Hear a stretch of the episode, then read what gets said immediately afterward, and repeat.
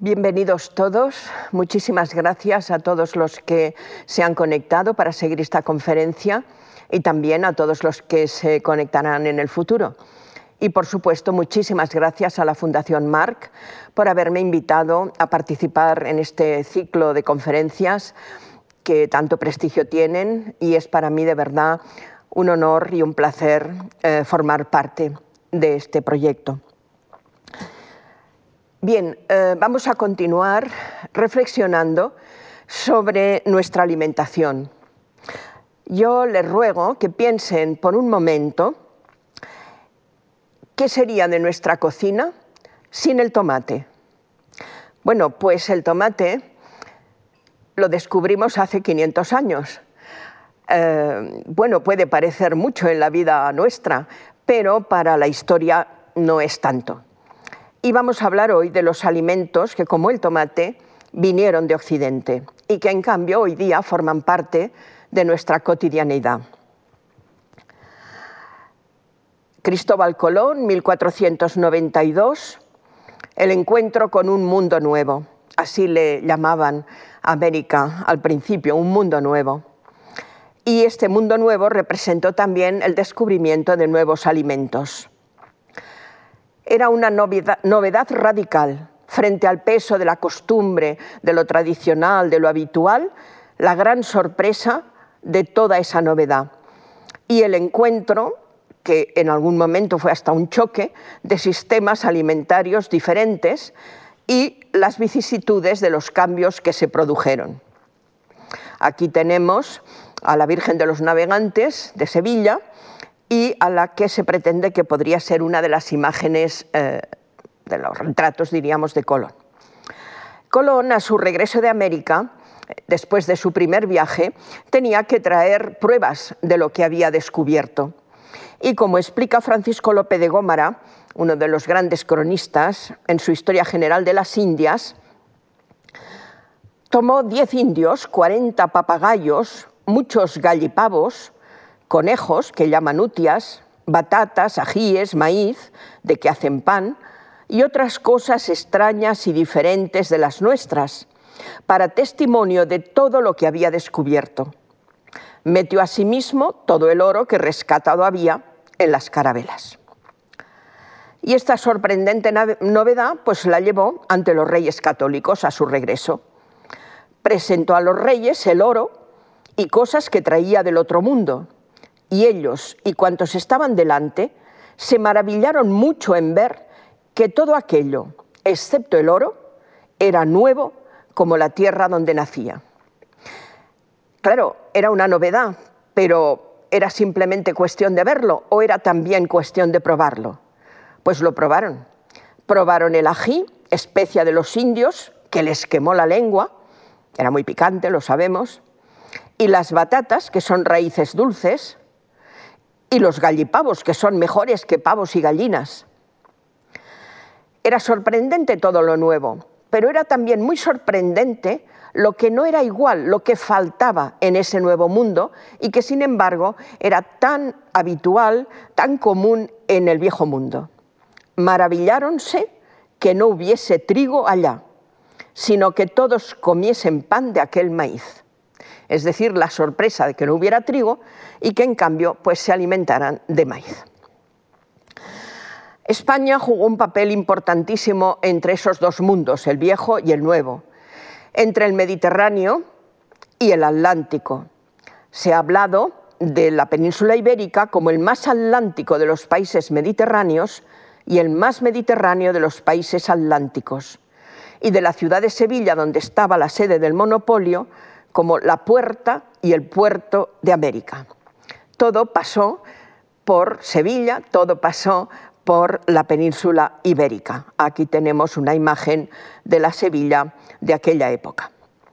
El proceso de incorporación de los alimentos americanos es apasionante, es muy interesante.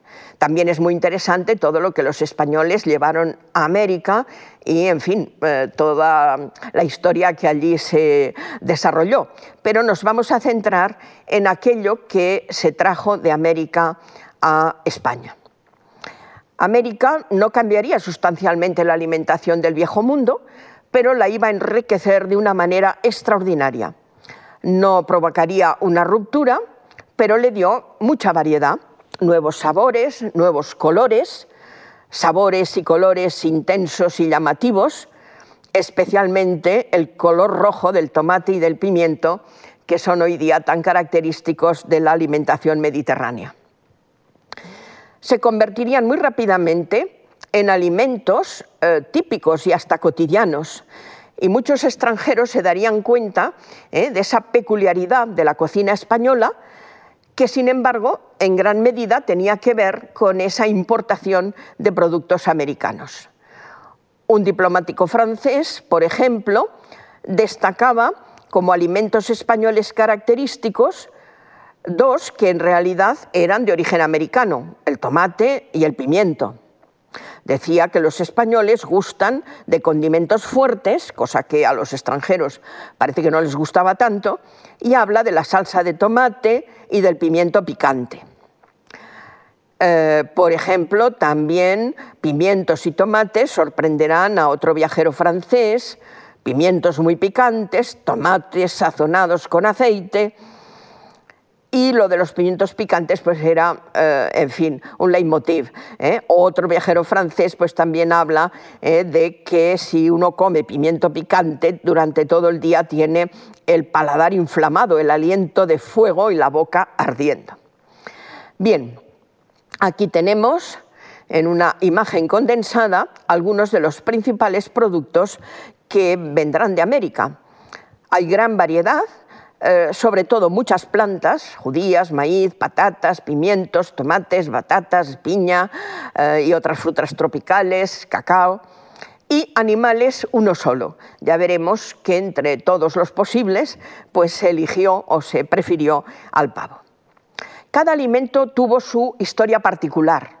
¿Eh? A veces hablamos eso, los alimentos americanos, y parece que forman como un pack que van todos juntos y a la vez. Pues no, es un proceso largo, es un proceso muy complejo que responde a claves muy diversas, económicas, sociales, culturales, incluso religiosas, y son historias distintas de tal manera que cada uno tiene su propio ritmo y tiene su propio criterio y su propia fortuna, diríamos, en esa incorporación. Los ritmos son muy distintos, hay algunos que se integran de forma muy rápida, por ejemplo, los pimientos, las judías, el cacao y el chocolate, las batatas, el pavo, en cambio, otros tardaron más. El tomate, curiosamente, no se consolida y, en fin, coge fuerza hasta el siglo XVIII. Y en cambio, los dos que desde el punto de vista nutricional son más importantes, como la patata y el maíz, tardaron mucho tiempo en, incorporarse y pasaron por muchas dificultades. Ya veremos por qué. Son circunstancias distintas, eh, el valor que se les asigna es muy diverso y eh, incluso algunos, aun siendo muy apreciados, pongamos por ejemplo las piñas americanas, la naná, pues claro, resultaban muy difíciles tanto de aclimatar en España como de transportar. Solamente se podían transportar en conserva, en realidad en almíbar y los significados ya veremos que también serán muy dispares. Unos serán muy apreciados y todos serán beneficios y en cambio otros pues resultan, en fin, más dudosos. Vamos a comenzar por el ejemplo de las judías. Eh, bueno, actualmente es la legumbre más extendida y más consumida en España y, en fin, en general. Y fueron de muy fácil y muy rápida incorporación ¿eh? sobre todo entrando desde abajo, ¿eh? entre las clases populares, porque las legumbres y las verduras siempre eran alimento, diríamos, propio, en fin, apropiado y, bueno, y utilizado por las clases, diríamos, trabajadoras del campo y de la ciudad. Y lo que hará, pues, será sumarse a las verduras y legumbres ya existentes. Tipos de judías, pues las había de muchas clases, unas verdes, diríamos así, y otras ya secas. ¿eh? Y hay, pues en fin, cantidad de alubias y cantidad de eh, tipos. La acogida que se dará a las judías americanas va a ser muy buena. Hay que decir que existían ya judías en el viejo mundo antes de las que llegarán de América y estaban incorporadas a la alimentación desde la antigüedad, aunque no eran tampoco mm, las más frecuentes, diríamos. Eh, en España se mm, cultivaba alguna, pero parece que una vez que llegan las judías americanas, se difunden muy rápidamente, desplazan muy rápidamente a las existentes, eh, seguramente porque debían ser de una calidad superior y porque seguramente también su productividad en el cultivo era mayor. Aquí tenemos un hombre de las clases populares claramente que está comiendo, que está comiendo judías. Es una pintura de Aníbal Carracci que está en la Galería Colonna en Roma, pintada hacia mm, principios de los años 80, 1583, 1585 calculan, y los historiadores y los botánicos debatimos si lo que come son judías europeas o son judías, diríamos, americanas. Pero en cualquier caso, eh, lo que sí que está muy claro es la importancia que estas eh, judías, estas legumbres, eh, tienen para la alimentación de las clases populares y también un ejemplo de la difusión rápida que se hace de estos productos, que pasan de la península ibérica a donde llegan rápidamente por ejemplo, a Italia, debido a las relaciones intensas y extensas que había con los territorios italianos. Eh, aquí tenemos las famosas judías eh, y el apetito con que se las está comiendo este personaje. Las judías alcanzaron mucho éxito, tanto verdes como secas, y eh, es una legumbre que tiene mucho número de especias y que, ya digo, se han convertido en ingrediente importante, incluso principal, de muchos platos típicos españoles. ¿eh? La fabada asturiana, podríamos poner muchos ejemplos. Uno de mi tierra, eh, butifarra con judías blancas, ¿no? butifarram secas. Bien, otro ejemplo muy interesante, muy popular, los pimientos y su derivado, el pimentón. Son de una incorporación muy fácil, muy rápida, una gran difusión también entran desde abajo, entre las clases populares, y se añaden los pimientos a las verduras, y el pimentón va a tener un éxito enorme como sucedáneo de las especias orientales. Tendrán una función doble de condimento, pero también de colorante, y entonces, como decíamos, cambia los sabores, cambia los colores. Aquí tenemos diversos tipos de pimientos, ya sabemos que los hay de muchas clases, colores y formas, eh, en fin, son espectaculares. Y eh, precisamente esta es una de sus gracias, o sea, o de sus ventajas, ¿no? esa variedad. Colón descubrió el pimiento en su primer viaje. El 15 de enero de 1493 escribía, también hay mucho ají, que es su pimienta, que vale más que pimienta, se refiere a la pimienta oriental de las islas de las especias. Y toda la gente no come sin ella, que la haya muy sana, se refiere a los pueblos americanos. En América era una salsa muy común. Una anécdota así un poco curiosa. Bernal Díaz del Castillo, eh, el autor de la famosa crónica de la conquista de México, decía que era uno de los condimentos con que los aztecas aderezaban los restos de las víctimas de los sacrificios humanos. Y decía Bernal Díaz del Castillo, que nos habían de matar y comer nuestras carnes con ají. En fin, ¿eh? no sé si era testimonio de lo vivido por Bernal Díaz del Castillo, fue un soldado de Cortés y allí estuvo en México en la conquista, o fue después una fabulación a la hora de escribir su crónica.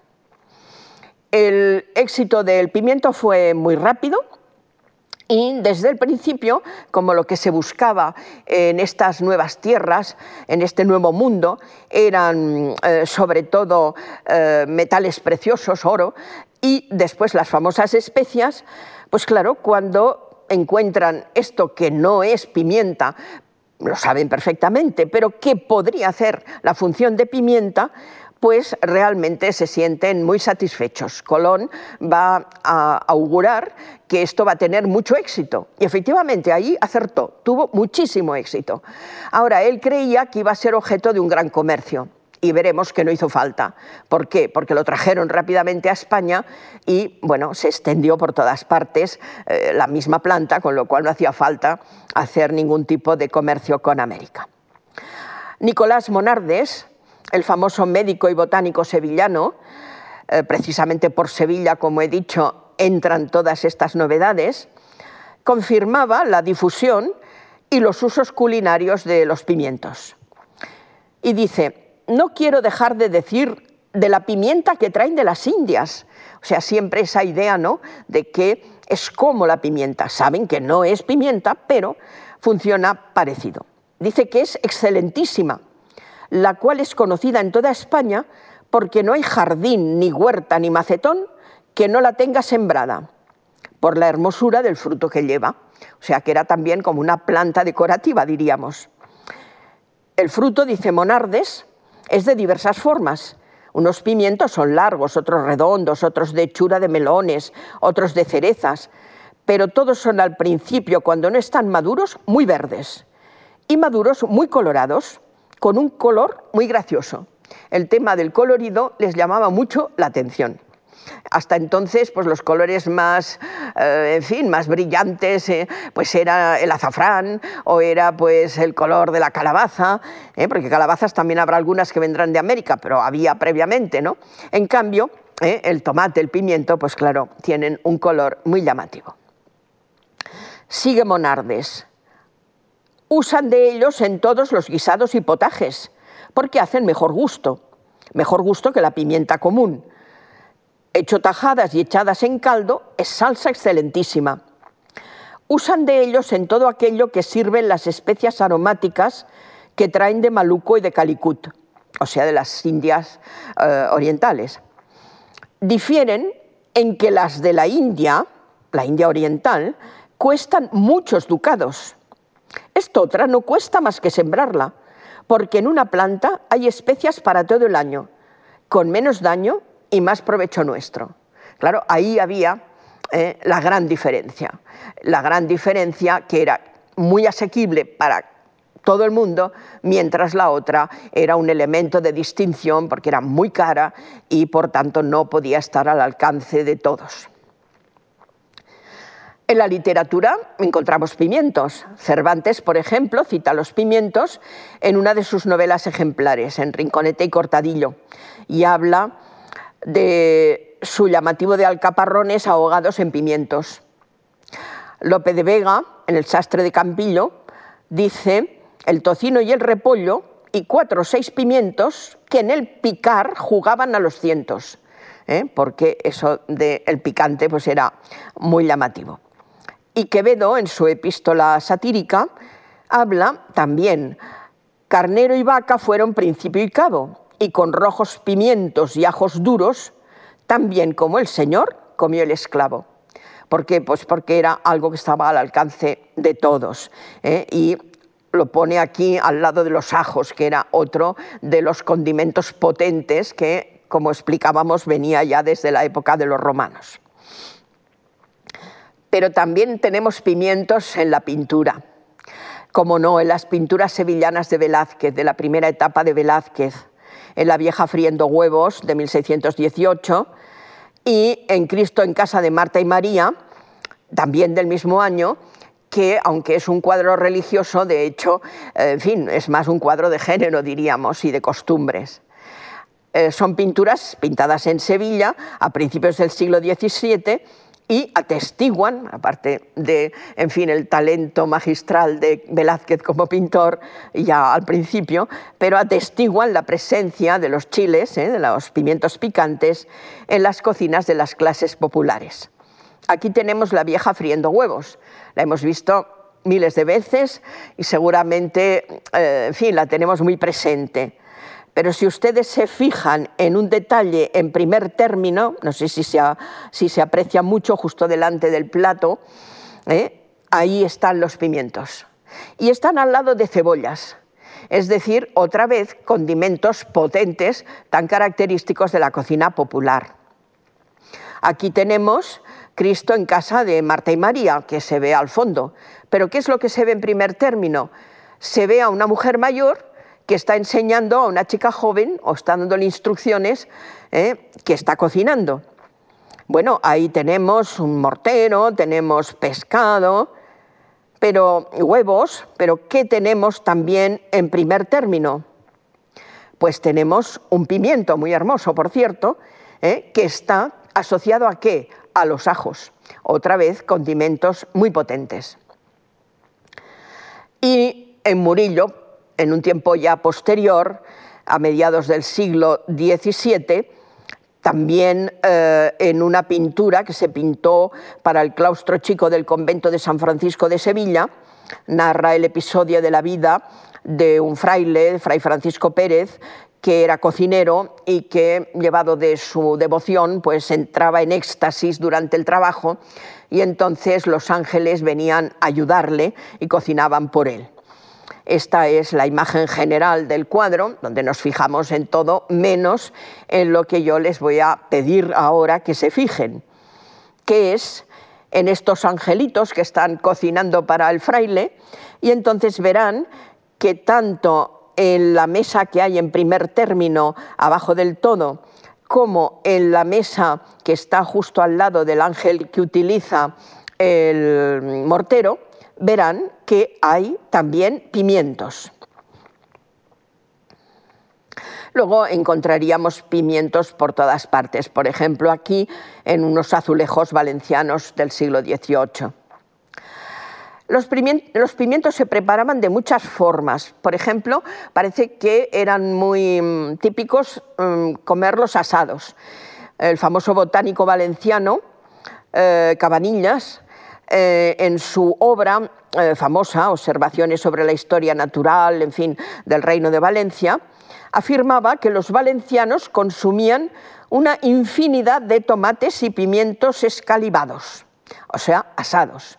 Y todos sabemos eh, que hoy día la escalivada pues, es uno de los platos típicos catalanes, por ejemplo.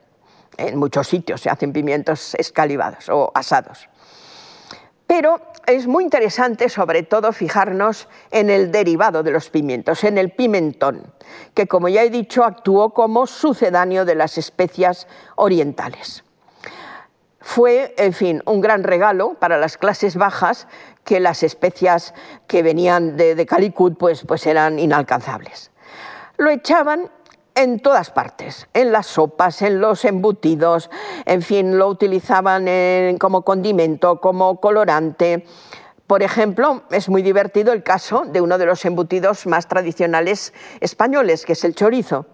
¿eh? El chorizo existía, pero el chorizo cambiará de color. ¿eh? Aquí tenemos eh, el pimiento seco, que luego se convierte en polvo y que se aplica a muchísimos, eh, a muchísimos embutidos. ¿no?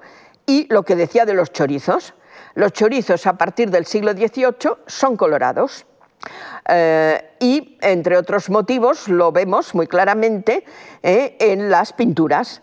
Por ejemplo, en, en, uno de los bodegones de Meléndez, donde bueno, vemos jamón, pero vemos chorizos y ya claramente coloradillos por el pimentón. O en la pintura de Valleu del vendedor eh, ambulante de, chorizos, eh, que también los lleva en la mano y que efectivamente también son claramente ya rojizos. Luego, naturalmente, hay muchísimos embutidos que se utiliza el pimentón. Por ejemplo, muy típica la sobrasada de mallorquina, de las Islas Baleares, que bueno, pues también existiría antes, pero que desde luego no tendría nada que ver eh, con la actual tal como nosotros la conocemos.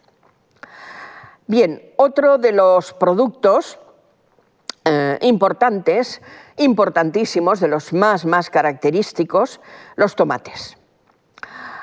Había grandísima variedad de tomates en América, que además tenían incluso nombres diferentes, Luego al español ha pasado con esa palabra más genérica de tomates. y tienen una historia larga y un poco complicada, porque comienzan como planta decorativa porque eh, bueno, pues es bonita, tiene sus hojitas y tiene sobre todo los frutos eh, tan llamativos. La introducción es lenta, primero va a entrar como ensalada, pero triunfa sobre todo en el siglo XVIII. Aquí tenemos tomateras, tomates de todo tipo, ¿eh? Eh, incluso eh, estos tomates amarillos, el tipo de tomates amarillos, que parece que explica, o algunos dicen que es el motivo de que, bueno, en italiano se llame pomodoro, es decir, manzana de oro. Pero en fin, es una historia larga. Tomates de, todo tipo, lo que nosotros llamaríamos más de ensalada, pero también más para hacer salsa, o sea, y parece que fue precisamente, aparte de esa etapa como planta decorativa, cuando entrarían precisamente como ensalada, ¿eh? como un fruto más eh, entre verdura eh, y, casi fruta, diríamos así. Como alimento aparece en una lista de compras del Hospital de la Sangre en Sevilla, no les extrañe que Sevilla salga por todas partes, porque era la puerta de entrada, a principios del siglo XVII. Se compran cuatro libras de tomates el 20 de julio de 1608 y otras dos libras el 17 de agosto del mismo año. ¿Para qué servían estos tomates que están incluidos entre las compras de alimentos? Bueno, en esa misma lista compran pepinos y dicen para ensaladas. Y es muy posible, podemos eh, pensarlo al menos, que los tomates pues, fueran utilizados también como ensalada. ¿eh? Una ensalada de pepinos y tomates, que también nosotros hoy día podemos eh, comer, sobre todo en verano, que es muy refrescante. Ensaladas de tomate hay en la literatura. Tirso de Molina, en El amor médico, que sucede precisamente en Sevilla, dice, oh ensaladas de tomates de coloradas mejillas, dulces y a un tiempo picantes, porque es a la vez como una fruta, pero a la vez eh, tiene ese punto. O, por ejemplo, Son Marcela de San Félix, hija de, en fin, de Lope de Vega, que escribió mm, diversas obras y en el coloquio La muerte del apetito dice, alguna cosa fiambre quisiera y una ensalada de tomates y pepinos cuantas especies de vinos. O sea que ahí muy claramente asocia tomates y pepinos. Y volvemos a Murillo, a la cocina de Los Ángeles que acabábamos de comentar. Bueno, hemos visto pimientos, pero hay un tomate. Si lo ven, abajo del todo, ¿eh? al lado de esa especie de calabaza, en primer término, un tomate. Aquí lo vemos en detalle un poco mejor. ¿eh? Eh, vemos en la mano del angelito los pimientos, pero en primer término un tomate. No es fácil en el siglo XVII encontrar tomates, o sea que por favor fíjense, porque si encuentran, en fin, en alguna pintura del XVII un tomate, han hecho un hallazgo y les ruego que rápidamente lo comuniquen a los historiadores de la alimentación. Ahora, cuando realmente los tomates triunfan, como decíamos, es en el siglo XVIII. Y también, ya que hablamos de pinturas, eh, en los bodegones de Luis Egidio Meléndez, precisamente en el ambiente madrileño, y pintados la mayoría de ellos para la familia real, pues encontramos tomates y tomates eh, pues muy hermosos, muy llamativos, muy apetitosos aquí asociados a berenjenas y cebollas. De las berenjenas hablábamos en una conferencia anterior. Y aquí asociados otra vez eh, con pepinos. O sea que en este sentido, eh, bueno, pues es interesante. Ahora, lo que realmente marca la diferencia es la salsa de tomate. La salsa que viene ya de los aztecas, pero que los aztecas hacían de tomates y pimientos, asociaban los dos productos. Y en cambio nosotros hoy día normalmente es salsa solo de tomates. En España la salsa de tomates, eh, pues eh, aparece por primera vez de una manera muy curiosa, publicada, no en un libro de cocina, sino en el libro del arte de repostería de Juan de la Mata, que se publica en Madrid en 1747. La primera salsa de tomate publicada está en un libro italiano de finales del siglo XVII. En España hay que esperar un poco más. Está en manuscritos, eh, en recetarios manuscritos, pero para que esté publicada, el arte de repostería. Y eh, bueno, veremos que se hace un uso y casi diríamos que un abuso. Esta es la portada del libro que les citaba. Y en este arte de repostería da dos eh, recetas de salsa de tomate. Después de asados, tres o cuatro tomates y limpios de su pellejito, se picarán encima de una mesa lo más menudo que ser pueda. Puestos en su salsera, se les añadirá un poco de perejil, cebolla y ajo, asimismo picado, con un poco de sal, pimienta, aceite y vinagre, que todo bien mezclado e incorporado se podrá servir prueben, si quieren, ¿eh? hacer esta versión inicial, original, de la salsa de tomate. Había otra, también en el mismo libro, que añade cominos, orégano, es decir, un poco más de mm, aromas, eh, de hierbas aromáticas, vaya. Pero hay eh, recetas en muchos sitios. Por ejemplo, en un recetario manuscrito que circuló en los conventos franciscanos catalanes del siglo XVIII, eh, da también varias versiones. Y una es la que llama salsita apetitosa, donde a los tomates les acompaña también sal, pimienta, aceite, vinagre, cebolla, ajo y perejil. Y también hay otra versión donde también les acompaña, eh, además de todo esto, orégano y comino. Por tanto, estaba muy extendido. Eh, tenía una presencia casi dominante, ¿eh? algunos decían que excesiva y algunos hacían un poco de broma.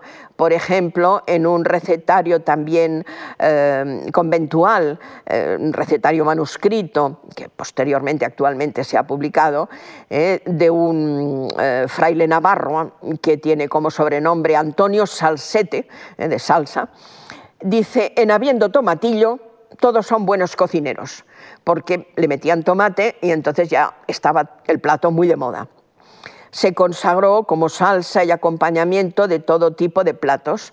Por ejemplo, una cosa que se hacía era mm, añadir salsa de tomate eh, como posible acompañamiento de las verduras y la carne de un cocido. ¿Eh? Esto ya se hacía, el acompañarlo de salsas, pero generalmente hasta entonces era salsa de mostaza, salsa de comino, ¿eh? y a partir del siglo XVIII pues también salsa de tomate. Hacen platos de todo tipo, de carne, de pescado, de todo. ¿eh? Por ejemplo, un plato muy del XVIII, albóndigas, ¿eh? Hemos estado hablando de albóndigas en la época romana, de albóndigas eh, eh, en la época medieval mm, con, por influencia islámica. Bueno, pues las albóndigas suman y siguen. ¿Y cuál es la novedad en el 18? Albóndigas con salsa de tomate. Luego también bacalao con tomate, que también hoy día es un plato muy típico español. Y luego una mm, combinación que tuvo mucho éxito, que eran huevos revueltos, que se hacían por supuesto de muchas maneras, pero en este caso huevos revueltos con tomate. Y por ejemplo, el pan con tomate catalán, pues seguramente eh, lo que nace es de ese famoso pan con aceite mediterráneo que viene de la antigüedad y que en el siglo XVIII, pues puestos a añadir tomate a todo, pues también al pan con aceite. Y entonces ahí tenemos el pan eh, con eh, tomate. Eh, daba color, daba sabor. El propio Antonio Salsete, este fraile navarro, decía, cocinero, dice, estos, los tomates, más sirven para condimento, sazón y gracejo de los guisos que para cuerpo de guisado, es decir, como ingrediente principal. Eran más bien acompañamientos, ¿no? Pero había, había platos que el tomate era el ingrediente principal. Por ejemplo, hay una cazuela de tomates que encontramos en varios recetarios.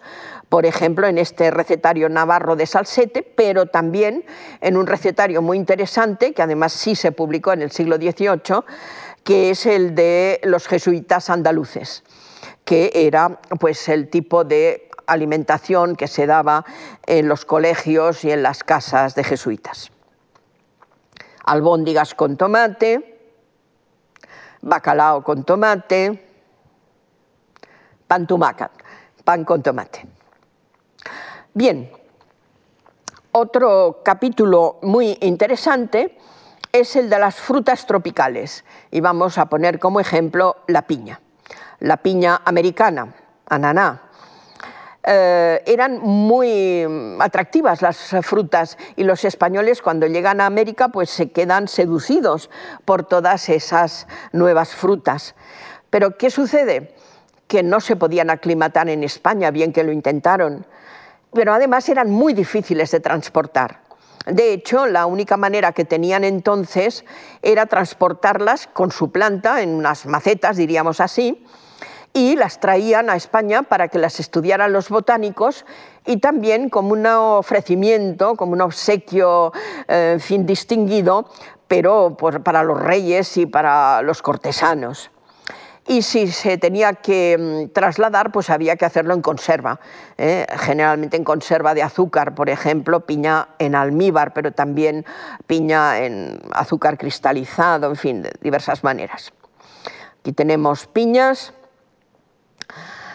y eh, es muy interesante porque tenemos testimonios de esto que decía, de que se ofreció a los monarcas.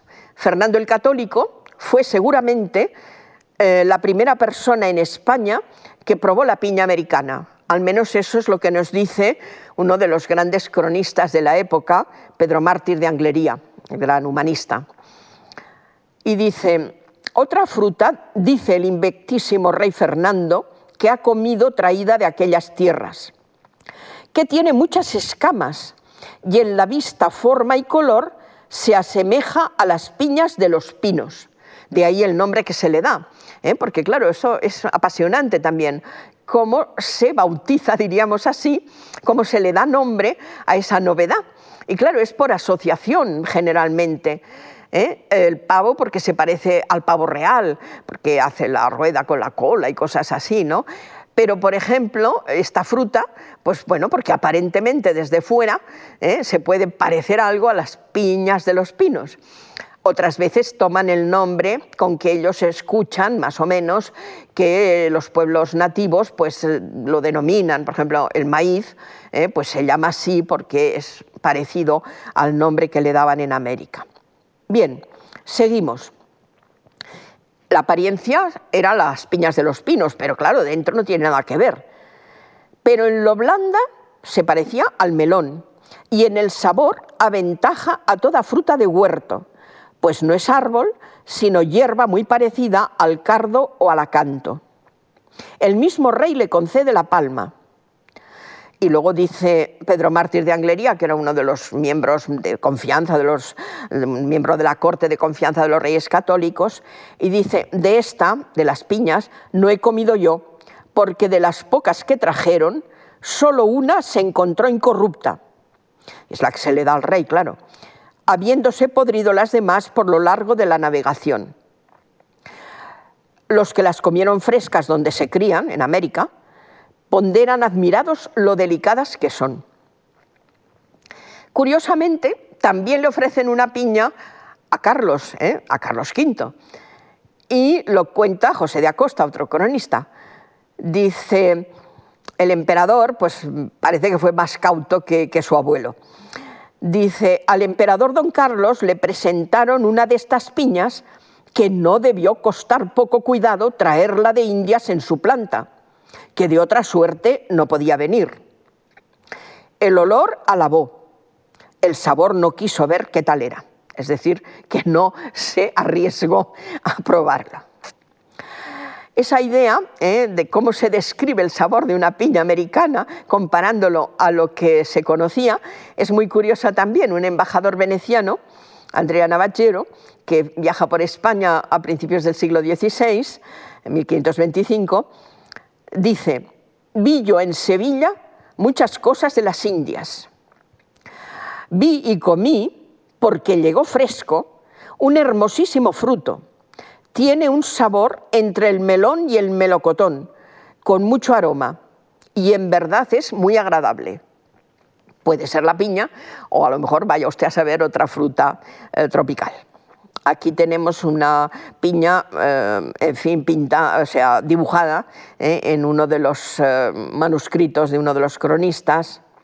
Y aquí, ya posteriormente, en el siglo XVIII, en una especie de puesto de frutas y verduras, en fin, en México, en Nueva España, donde hay em, un poco de todo, ¿eh? donde hay eh, productos que son mm, eh, americanos y otros que habían sido llevados por los españoles. Y si ustedes se fijan, pues hay, hay piñas, hay piñas. Y de alguna manera, tal como nosotros la conocemos hoy, ¿no? La piña, bueno, nosotros tenemos la fortuna de poderla tomar realmente, eh, en fin, al natural, pero también la piña en almíbar, pues era una de las, sigue siendo una de las fórmulas, diríamos, también de poderla consumir. Otro ejemplo, las batatas, batatas con B. ¿eh? Luego hablaremos de las patatas, patatas con P. Las batatas es un producto de muy fácil y muy rápida incorporación también, también para todas las clases sociales y el atractivo principal de dónde le viene, de su sabor dulce. Eh, en fin, todo lo dulce les apasiona y este, en fin, eh, este producto pues, eh, tiene esa gracia, que es dulce. Tiene un papel complementario en la alimentación, aunque en algunos momentos bueno, pues tiene una cierta importancia, pero sobre todo es muy importante eh, para la pastelería. Se consumía todo el año en montones de mm, pasteles y dulces, pero era muy típico también eh, consumirlo para la festividad de todos los santos, el 1 de noviembre, eh, con las castañas, etcétera, asado. Y el embajador veneciano, Navagero, que antes comentábamos, pues también habla de las batatas ¿eh? y vi yo en Sevilla muchas cosas de las Indias y tuve y comí las raíces que llaman batatas, que tienen sabor de castañas. O sea que esto también era un paralelismo que era para ellos notable. Monardes, ¿eh? el botánico y médico que comentábamos, pues habla bastante de las batatas. Tengo yo, por mantenimiento de mucha sustancia, y que son medias entre carnes y frutas. Verdad es que son ventosas, pero esto se les quita con asarlas, mayormente si se echaren en vino fino. Hácense de ellas conserva muy excelente, parecida pues, a la carne de membrillos, se hacen bocadillos y cubiertas y ralladas y hacen potajes, cocinas, tortas muy excelentes. Son sujeto para hacer sobre ellas cualquier conserva y cualquier guisado. Hay tantas en España que traen de Vélez Málaga cada año aquí a Sevilla 10 y 12 carabelas cargadas. Siembranse de ellas mismas y nacen muy bien, y en ocho meses están las raíces muy gordas que se pueden comer y usar. Por tanto, ¿eh? un gran éxito y hasta hoy ¿eh? sabemos la cantidad de, no sé, por ejemplo, pastisets eh, valencianos que se hacen rellenos de carne de batata. Y el pavo. El pavo, el único animal incorporado, porque mientras fueron muchas las plantas que se traen, España llevó a América muchas plantas, pero llevó también muchos animales.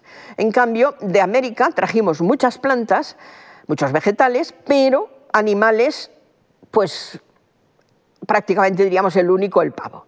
Por ejemplo, la iguana, que era muy valorada eh, por los pueblos del Caribe, por ejemplo, pues fue completamente desestimada por los españoles. En cambio, el, pavo tendrá un papel muy destacado. En América, el pavo pues, tenía mucha importancia, los consumían cazándolos salvajes, pero también eh, estaban domesticados, pavos de corral, Incluso también estos pavos se criaban a veces cebándolos para darles mayor, eh, o sea, que la carne pues fuera más tierna, igual que se hace con los capones, ¿no? Y los habitantes eh, de América mm, lo consumían mucho, pero los españoles también rápidamente eh, en América lo incorporan a su alimentación. Que tenemos un hermoso, un hermoso pavo, que se llama así ¿eh? porque de alguna manera, por, en fin, por, la, por ser un ave muy espectacular y que hace también la rueda con la cola y todo esto, les recordaba de alguna manera a los pavos reales. En España el, éxito del pavo fue fulminante. Se introduce rapidísimamente en los grandes banquetes, incluso en las grandes comidas y cenas de Navidad, eh, porque eh, se eh, suma a la volatería que era muy apreciada en la época. Nosotros hoy día, pues no sé, comer pollo, pues como son criados eh, de una manera industrial, pues digamos que nos parece una cosa pues muy común y corriente. Pero en la época era una de las carnes más apreciadas y más distinguidas, diríamos así. En el caso del pavo, pues claro, el gran tamaño de la, pieza, ¿no? Pues claro, le da una especie de valor añadido. ¿eh? Entonces tiene una gran preferencia. Eh, encontramos pavos en pinturas que reflejan un mercado. ¿eh? Por ejemplo, eh, de Alejandro de Loarte, La gallinera, de 1626, que mm, bueno, para muchos puede representar un puesto del mercado en la plaza de Zocodover de Toledo. Entonces aquí vemos a un muchacho que le está comprando a esta mujer, una campesina, pues que ha ido a vender sus productos al mercado, y vemos ¿eh? que colgando de esa barra donde hay toda una serie de piezas ya sacrificadas, también vende otras que todavía son animales vivos, ¿eh? pues hay un gran pavo. El pavo tiene el gran honor de ser el único producto americano citado por Cervantes en el Quijote. Cervantes cita muchas cosas, pero en el Quijote el único alimento americano que cita es el pavo. En el capítulo del episodio de los cabreros, Sancho Panza lo menciona como paradigma de las mesas de calidad, es decir, una buena comida y una mesa, en fin, distinguida, pues tiene pavos. Y dice él, que es un campesino y que disfruta de la comida de otra manera que los grandes personajes, mucho mejor me sabe lo que como en mi rincón sin melindres ni respetos, aunque sea pan y cebolla, que los gallipavos de otras mesas donde me sea forzoso mascar despacio, beber poco, limpiarme a menudo, etcétera, etcétera. O sea, los gallipavos, que era una de las maneras en que primero se les denominaba, eh, porque, eh, bueno, toma el nombre del pavo real, pero claro, en otros aspectos casi parece más una gallina, diríamos así. Eh. Por tanto, gallipavo era una de las, bueno, los nombres iniciales. Eh, los pavos tenían mucho éxito en la corte del siglo XVII, en la corte de Felipe III, de Felipe IV. Lo sabemos por el gran recetario de cocina de Francisco Martínez Montiño, que fue cocinero mayor de la corte de Felipe III y de Felipe IV. En su arte de cocina, pastelería, bizcochería y conservería, pues cita repetidamente los pavos. Hay pavos pintados también, este de un pintor catalán del 18, Viladomat, pero sobre todo en los pavos pintados por Goya. Un pavo aquí muerto pero todavía eh, sin desplumar y aquí uno ya desplumado. Del prestigio que alcanzaría el pavo americano en la gastronomía europea, pues da idea eh, la atención que Brillat Savarin en su Fisiología del Gusto eh, le dedicó. Decía que el pavo es seguramente uno de los más hermosos regalos que el Nuevo Mundo ha hecho al Antiguo. Bueno, aquí lo tenemos asado, dispuesto para consumir. Maíz y patatas. Es una paradoja. Es una paradoja porque son dos productos de gran valor alimenticio que sin embargo tuvieron muy mala acogida en España. ¿Por qué? Porque comenzaron como alimento animal, o sea, como forraje y alimento para animales. Y en el paso al consumo humano será tardío y con dificultades. Ya veremos que se obsesionan por convertirlo en pan y no podía ni, ni las patatas ni el maíz competían con éxito con el pan de trigo. Y solamente será en épocas de hambre o en épocas de guerra y de mucha necesidad cuando en fin, cuando no hay otra cosa que consumir y hay que saltar pues, cualquier eh, eh, prejuicio y, comer lo que hay, y es cuando se come pues, eh, patatas o se come maíz. El maíz. El maíz, que es una planta tan soberbia, tan espectacular, los primeros cultivos se realizan en España en aquellos lugares eh, mucho más eh, relacionados, mucho más próximos a eh, América, que están en la ruta, mm, diríamos, principal. en Canarias, en Andalucía, pero luego ya veremos que rápidamente mm, pasa a otros lugares de Castilla. Por ejemplo, un cronista de Indias, Fernández de Oviedo, dice que había visto una buena sementera de maíz en Ávila en 1530. Eh, pero, en fin, ya digo, fue una historia complicada y el que veamos cultivos de maíz no quiere, eh, tengamos eh, testimoniados cultivos de maíz, no quiere decir necesariamente que sean para consumo humano. Unos de los primeros que van a consumir pan de, maíz es los moriscos valencianos. En el reino de Valencia, el Madrid se introdujo en la agricultura morisca eh, en lugar del sorgo y le llamaban, como llamaban al sorgo, daxa. Pero en algunas fuentes ya encontramos que se habla de la daxa grosa o de la daxa de Indias, que es maíz. ¿eh? Lo que pasa es que le dan el nombre del eh, cereal al que sustituye. Pero era como pienso verde para el ganado y los moriscos lo empiezan a introducir en su alimentación, porque claro, es una población, diríamos, que, pasa pues, por más necesidad y que tiene que, mm, bueno, que acogerse a, lo disponible. ¿no? Em, Luego fue muy importante la extensión del maíz en la cornisa cantábrica. ¿eh? Se difundió mucho por todo el norte de la península, eh, precisamente porque allí pues, era más dificultoso conseguir una buena cosecha de trigo. ¿no? Y entonces primero era para forraje de los animales, pero en años de carestía, donde faltaba el pan de trigo, pues los campesinos pobres comían pan de maíz o gachas.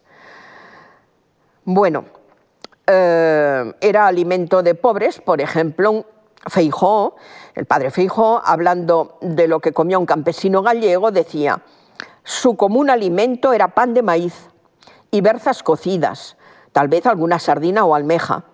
Su regalo extraordinario, puches de leche y harina de maíz. Eh, carne de vaca solo la comía algún día, muy festivo, ¿eh? y vino pues también un extraordinario. O sea que fijémonos, pan de maíz o puches de leche y harina de maíz, y eso ya era extraordinario. En Asturias, Jovellanos, en el siglo XVIII, nos dice que los vaqueiros de Alzada, que era también una población en, fin, en una situación pues, precaria, ¿no? Eh, comían patatas y cuando no tenían patatas comían maíz. Los que carecen de tan buen auxilio las patatas tienen que comprar maíz pues viven de boroña, o sea, pan de boroña, pan de maíz, o de una especie de polentas hechas con la harina de este grano. Esto se complicó todavía más porque, como sabemos, si se consume exclusivamente maíz y no se asocia a otros vegetales y a, en fin, a otros alimentos, pues hay una enfermedad de carencia, que es la pelagra, y precisamente mm, Gaspar Casal, médico de cámara de Felipe V, pues describió casos aislados de esta enfermedad en Asturias en 1735, precisamente por este motivo, ¿eh? porque era gente pobre que comía casi exclusivamente maíz. El maíz es muy bueno, pero hay que asociarlo a otros productos, como hacían en América. Lo que pasa que esta sabiduría, diríamos, se había ignorado, se había perdido. Y luego, pues es muy importante la polenta, ¿eh? polenta italiana, pero que de una manera muy similar también se consumía en algunos lugares de España. Aquí tenemos un cuadro que representa precisamente la polenta. Y hay que esperar pues, a las palomitas de maíz, que eso ya es mucho más reciente y que es una de las formas, diríamos, como más eh, típicas, más características ¿no? del maíz, que hoy día pues, consumimos de muchas formas. Y las patatas. Es una historia diferente, pero que tiene, como veremos, pues, puntos en común con el maíz. Las papas americanas pues fueron eh, el alimento encontrado más tardíamente por los españoles. Eh, uno de los primeros testimonios que tenemos es en una expedición que remontaba el río desde la costa, desde el mar, remontaba eh, el curso del río Magdalena y que en un momento dado, en unas casas de unos indígenas, encontraron maíz, judías y turmas, que era una de las primeras formas en que se llamó a las patatas. Ahora, cuando se dan cuenta de verdad de la importancia inmensa que tiene como alimento eh, la patata, es cuando se conquista el Perú. ¿eh? Pedro Cieza de León, en su Crónica del Perú, decía, de los mantenimientos naturales fuera del maíz, hay otros que se tienen por principal bastimento entre los indios. El uno llaman papas, que es a manera de turmas de tierra, el cual después queda tan tierno por dentro como castaña cocida. Y entonces rápidamente encontramos papas en Canarias, ¿eh? tenemos testimonios, incluso no solo de cultivarse en Canarias, sino de que se exportaban. O sea que había dentro del comercio canario con los puertos del Atlántico, Flandes, Francia, pues eh, hay exportaciones de papas. En Canarias, como sabemos, se conservará el nombre americano, papas. Pero también encontramos papas, como no, en Sevilla. También en el Hospital de las Cinco Llagas se compró eh, regularmente en una época de hambruna, los años 71 eh, al 74, eh, pues estos nuevos tubérculos, dicen, la primera anotación es de 27 de diciembre de 1573 y parece que luego empezaron a plantar patatas en la huerta del hospital para poder dar de comer a los enfermos que eran asilados pobres.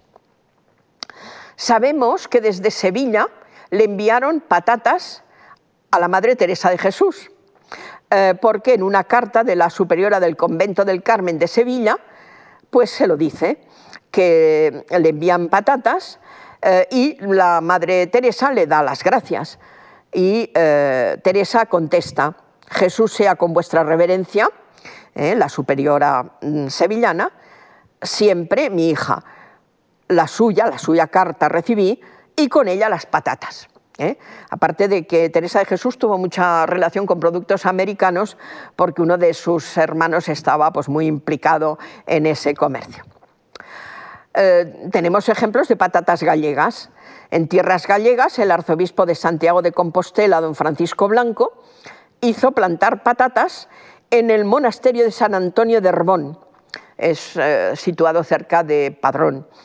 Y eh, bueno, se anota que diéronse muchas, pero muy bastardas, es decir, que parece que no eran de buena calidad.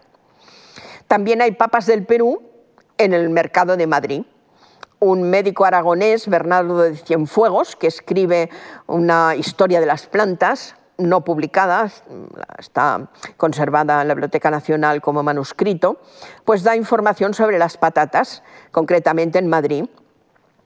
Dice de las papas del Perú, que en Indias llaman chuno al pan que de ellas se hace.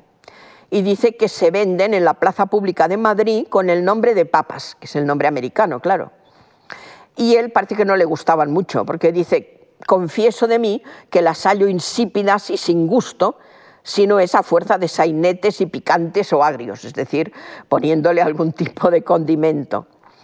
Dice que se comen crudas, cosa que es bastante rara, pero también cocidas, asadas y guisadas, con mucho picante y especias, es decir, alegrándolas mucho. Las patatas en el siglo XVIII es cuando van a experimentar un cierto empuje. ¿Por qué? Pues porque eh, bueno, eh, los ilustrados empiezan a ver que puede ser un remedio para los años de penuria, cuando se pierden cosechas de cereal y hay que alimentar a la población, pues se puede o se podría eh, recurrir a la patata. José Antonio Valcárcel, en su Agricultura General y Gobierno de la Casa de Campo, habla, habla de las patatas y habla concretamente de las patatas que se cultivaban en La Mancha. Esto es curioso ¿eh? porque lo recogen otros textos, seguramente por influencia de este previo. ¿no? Por ejemplo, la Junta de Comercio de Barcelona en 1772 recibe un memorial de un panadero de Gerona que quiere hacer pan amasado con harina de trigo y papas, o sea, una especie de mezcla. Las llama también manzanas de tierra. Eh, en, Galicia, por ejemplo, también las, llamaban castañas de Indias, es decir, siempre esos paralelismos. ¿no? Y entonces la Junta de Comercio pide informes, a ver qué se puede hacer con estas patatas. Y uno de los informantes, eh, Jaume eh, dice que se cultivan en La Mancha y que eh, las encuentran los manchegos muy sabrosos y que dice que seguramente son mejores que las que se comen en Irlanda, pero seguramente no tan buenas como las americanas. El original pues siempre parece que es mejor. Dice también que hay patatas en el mercado de Barcelona, en el Borne, ¿eh? que era el mercado por excelencia, y sin embargo dice que son bastante insípidas, o sea, ¿eh? este recelo que ya veíamos antes. Y em, hasta ahora ha hecho la gente muy poco caso de las papas. O sea, porque si uno puede recurrir, pues yo que sé, a los nabos, a las chiribías o a las zanahorias, pues mucho mejor. Eh, él dice que las eh, cultivan, por ejemplo, en la zona del Pirineo o Prepirineo, por ejemplo, en Camprodón, pero dice que es para dárselas a comer a los cerdos. Eh, esto es muy curioso, ¿eh? porque las ponían también en las sopas de caridad, eh, en el propio Madrid y en otros lugares, y los pobres que tenían que recurrir a estas sopas de caridad o estos potajes de caridad se quejaban, porque mm, les parecía como una ofensa que hubiera patatas. Decían que ellos eran pobres, pero no eran cerdos. Y siempre que hay que compartir un alimento con eh, los animales, pues siempre tiene muy baja valoración, siempre tiene mucho recelo. El tema es que se obsesionaban con hacer pan.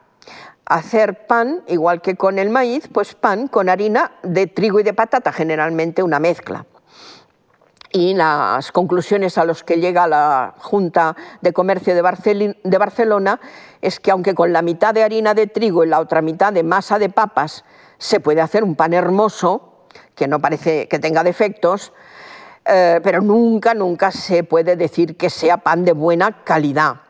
¿eh? dice que siempre estará muy distante eh, de poderse comparar con la calidad del pan de trigo.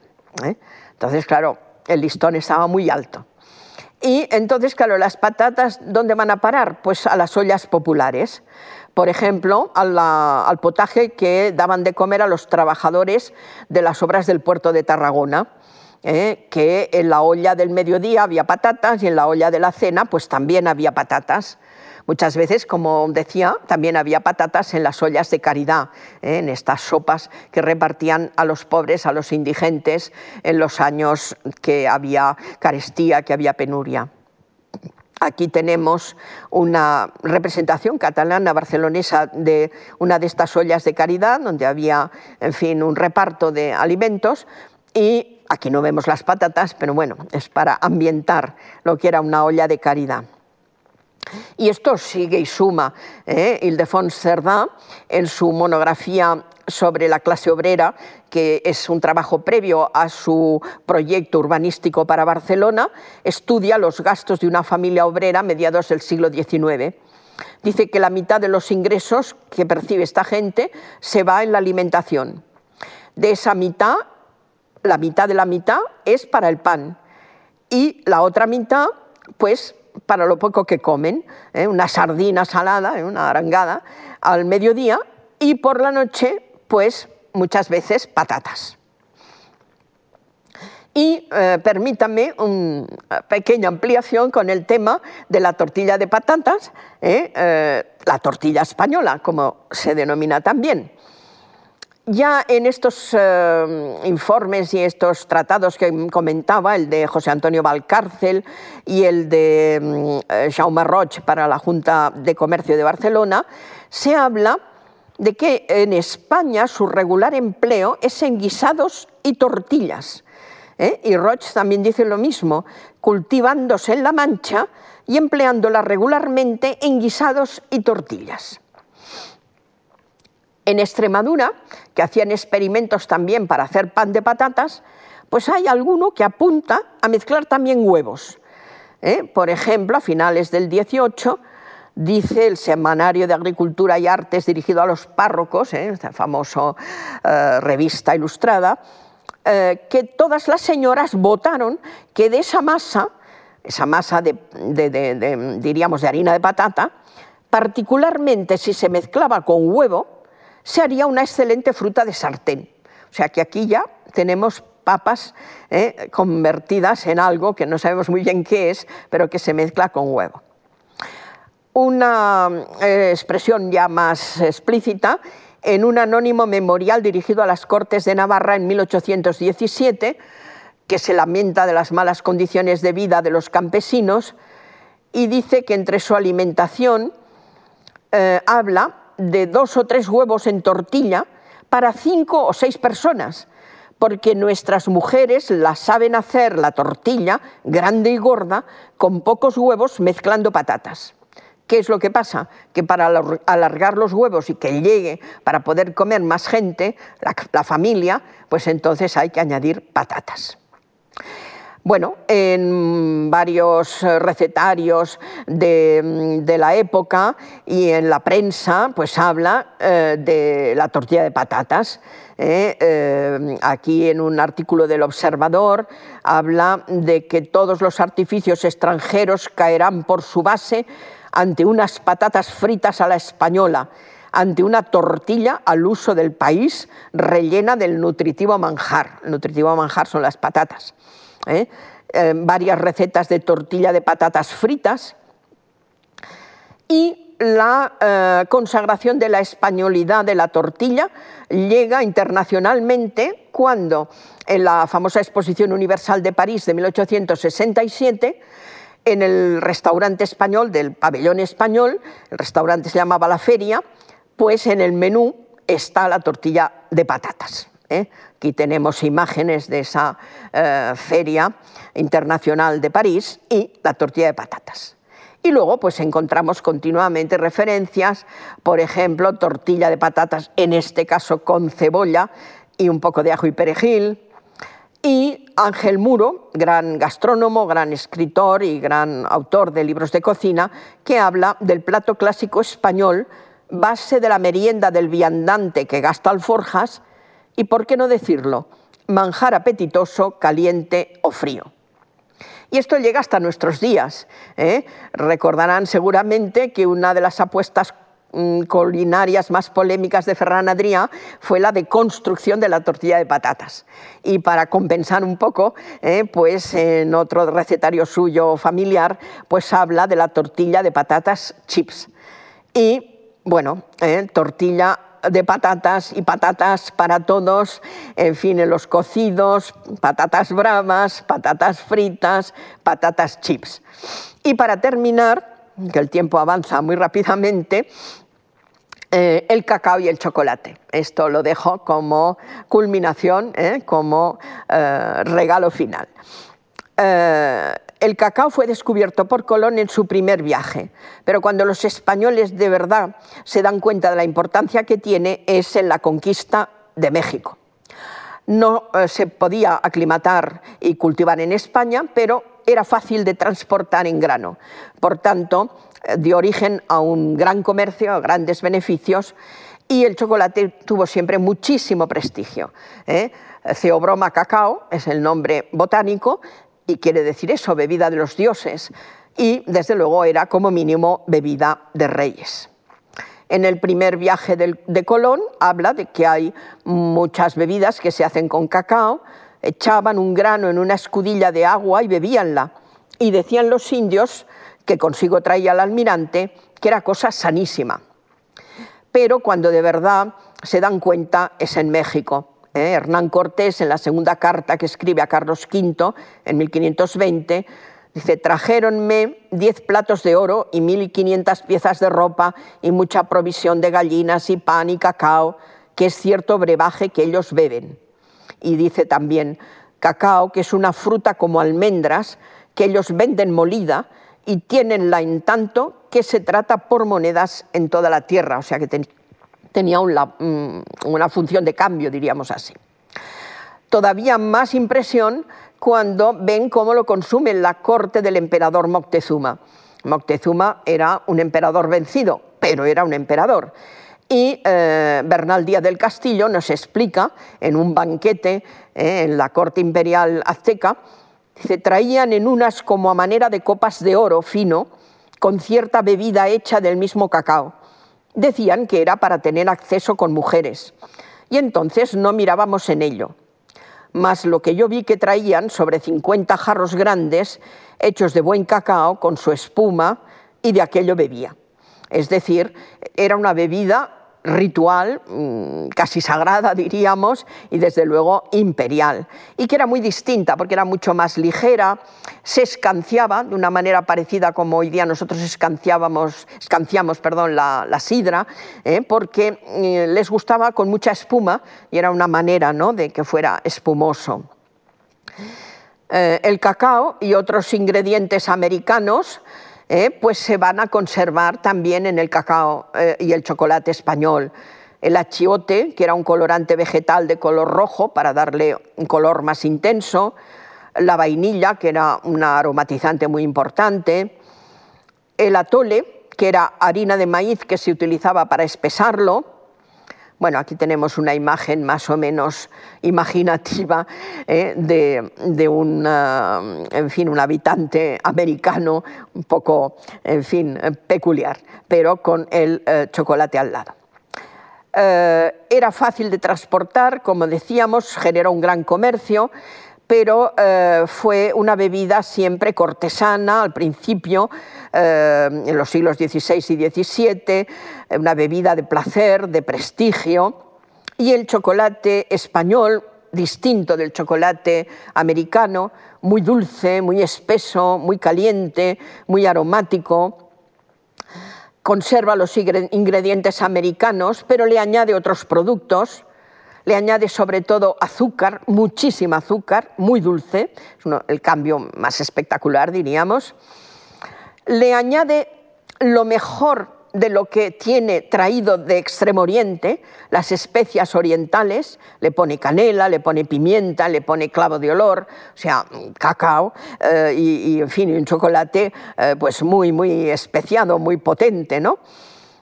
Y eh, le añade también algo de lo más eh, habitual, de lo más próximo, frutos secos mediterráneos, almendras, avellanas, pero no enteros como nosotros a veces, ¿no? sino eh, hechos mm, muy picados, hechos casi polvo, incorporados a la mezcla de la cual se hacía el chocolate. Le añaden también otros aromatizantes como aromas de flores, aroma de azahar, aroma de rosa. Y la canela es eh, muy importante siempre. Digamos que se inventa un chocolate globalizado, donde está lo mejor del nuevo mundo, el cacao y esos añadidos que os comentaba, pero también lo mejor del viejo mundo. Hay productos de todo el planeta. ¿eh? Es, como digo, un chocolate eh, globalizado. Tratados sobre el chocolate habrá rápidamente ya de, en América, bueno, vamos a dejarlos de lado, nos vamos a fijar en dos de los más importantes en España. Eh, Antonio Colmenero de Ledesma, un médico, curioso tratado de la naturaleza y calidad del chocolate, y Antonio de León Pinelo, eh, un gran eh, jurista que tiene cargos importantes en la Casa de Contratación en Sevilla, que habla también del chocolate en un libro que se llama Cuestión moral si el chocolate quebranta el ayuno eclesiástico. Este es el de mm, el médico eh, Colmenero de Ledesma, eh, que fue incluso traducido al francés por el interés que había en toda Europa por esta nueva bebida. Es una receta, bueno, él da varias, pero la que considera mejor es una receta con un chocolate muy picante, eh, con muchos productos americanos y dice que, bueno, si no se pueden encontrar todos, pues al menos lo que se pueda encontrar. Y este es el libro de León Pinelo, ¿eh? que plantea un tema que es de tipo religioso, de tipo moral, porque, claro, el chocolate era una novedad y entonces, como ustedes saben, eh, para poder, eh, en fin, eh, comulgar, pues había que guardar un ayuno desde el día anterior. Y claro, mm, muchos querían desayunarse con chocolate y esto podía hacerse antes de comulgar o no. Entonces esto que parece un tema que, en fin, se aparta de la alimentación, sin embargo, hace que en este libro pues haya muchísima información sobre el chocolate en América y el chocolate en España. Eh, el pase de América a España dice que los indios eh, en Nueva España, en México, usaban de muchas bebidas, pero que el chocolate eh, era la mejor, la más gustosa, la más regalada y que admitía pues, muchas variaciones. ¿no? Y entonces eh, de pocos años a esta parte, eh, eh, llegaba a España y la pasta esta del cacao con todas estas mezclas pues había sido muy bien recibida. Dice que ya se usa por regalo común en muchas ciudades y más que en todas en esta corte, en Madrid, que en usarla quiere competir con los lugares de su invención y origen. O sea, el chocolate madrileño mejor que el americano dice que el chocolate en España, los españoles aumentaron lo dulce con el azúcar y el cacao con los materiales y haciéndole más sabroso y regalado, eh, como esta calidad crece con el aumento de los ingredientes, lo espesaron más que los indios, ¿no? y eh, le fueron añadiendo toda clase de cosas hasta el extremo actual, que ya no saben qué más añadirle. Tenemos, en fin, bodegones preciosos del chocolate, como este del siglo XVII, donde vemos la chocolatera, vemos el molinillo para que sea muy fino, vemos un, plato de plata y una cuchara de plata, pero vemos sobre todo las jícaras, ¿eh? las tacillas en las que se tomaba el chocolate. Y luego vemos la pasta del chocolate, que es esto de color marrón. ¿eh? Luego vemos a la derecha el azúcar ¿eh? y vemos toda esta serie de pastas, eh, en fin, bizcochos, etcétera, en los que se mojaban en el chocolate. ¿eh? Bueno, aquí tenemos cómo era uno de los conos de azúcar, cómo se cortaba. regalar chocolate era un lujo. Aquí, por ejemplo, tenemos un testimonio del duque de Alburquerque que se gasta una barbaridad de dinero eh, en regalar eh, chocolate a la familia real, pero luego pues a los grandes señores de la corte. Dice, brava locura arrojar un señor 50.000 reales de a ocho como si fuera un puñado de arena.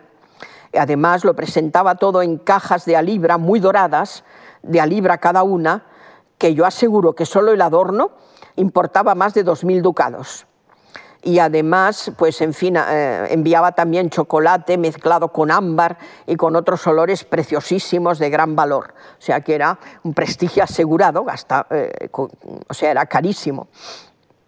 Más eh, bodegones de chocolate. Hay muchos, son muy bonitos, pero el gran triunfo llega en el siglo XVIII, donde se amplía a muchas más capas de la sociedad. Eh, aquí tenemos un bodegón de Meléndez, en el Prado, eh, donde vemos también la chocolatera, y vemos la jícara, vemos la pasta del chocolate y lo que se moja en el chocolate. Incluso un delicatessen de la época, que era mm, mojar, eh, en lugar de pan o bizcocho, pues mojar en el chocolate fruta, por ejemplo, en este caso fresas. Eh, Juan de la Mata, el arte de repostería, no solamente da recetas de salsa de tomate, da también recetas eh, de eh, chocolate, de su libro. Y dice que la composición, diríamos, más canónica es cacao, azúcar y canela una cantidad de azúcar, bueno, enorme, ¿no? O sea, porque por cada dosis de cacao, pues igual de azúcar y además canela. También algunos mezclan azahar y vainilla, pero dice que lo más juicioso eh, es esa composición de azúcar, canela y cacao. Las virtudes del chocolate eh, son muchísimas, conforta el estómago y el pecho, mantiene y restablece el calor natural, alimenta, disipa y destruye los humores malignos, fortifica y sustenta la voz. Hay un chocolate afrancesado que en lugar de diluirlo en agua lo diluye en leche, esto por influencia francesa, pero el más típico español es diluido en agua. Hay también un médico, Antonio Lavedán, que habla del tabaco y luego de las tres bebidas, mm, en fin, nuevas, el café, el té y el chocolate, ¿eh? y donde también dice cómo hay que hacer un buen eh, chocolate. Tratado de los usos, abusos, propiedades y virtudes de todo esto.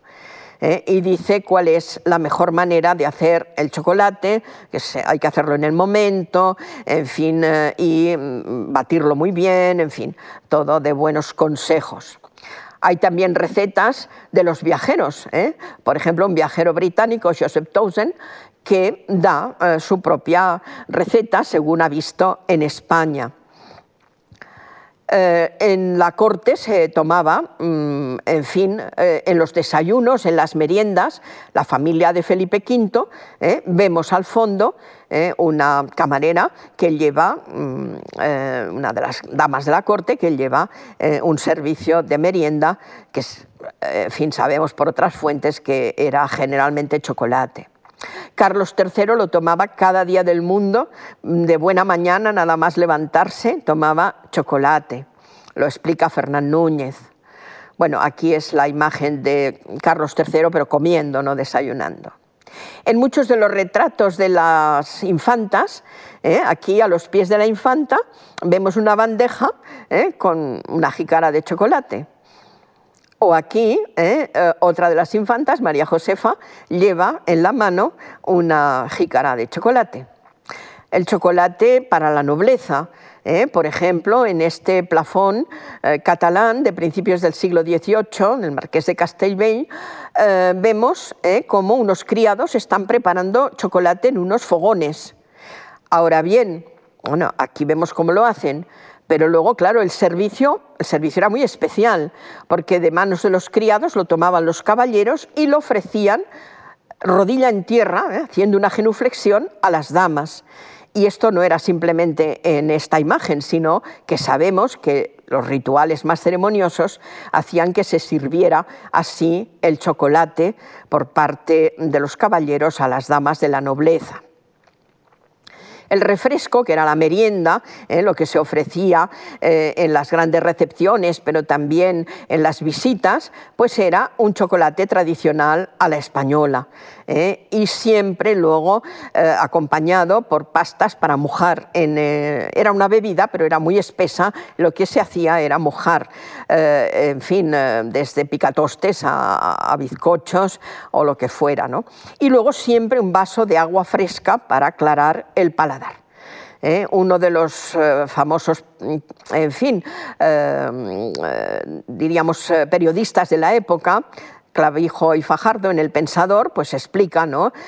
Vean vuestras mercedes salir tres o cuatro pajes cargados de salvillas, platos, bandejas, ¿eh? Eh, viene eh, tras los platos, en fin, el azúcar, los dulces, luego siempre el chocolate con bollos y luego el agua para aclarar el paladar preciosos testimonios, en fin, visuales de este chocolate que casi nos permite saborearlo. Hay muchos en una cocina valenciana eh, del siglo XVIII, eh, aquí con las eh, famosas mancerinas para que las jícaras no se volcaran fácilmente, el acompañamiento de pastas para mojar en el chocolate, una sirvienta que lleva en una mano el chocolate con la, en la jícara y en otro las pastas los grandes refrescos que presenta Juan de la Mata eh, para 100 invitados y donde siempre hay chocolate. Una jícara. Esto es eh, un anuncio de un establecimiento barcelonés donde se sirve toda clase de cosas y también chocolate por la mañana y por la tarde.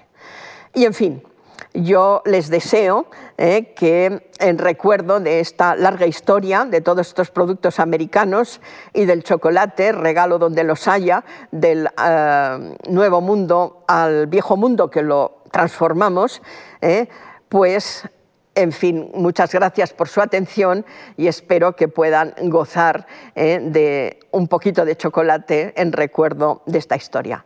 Muchas gracias.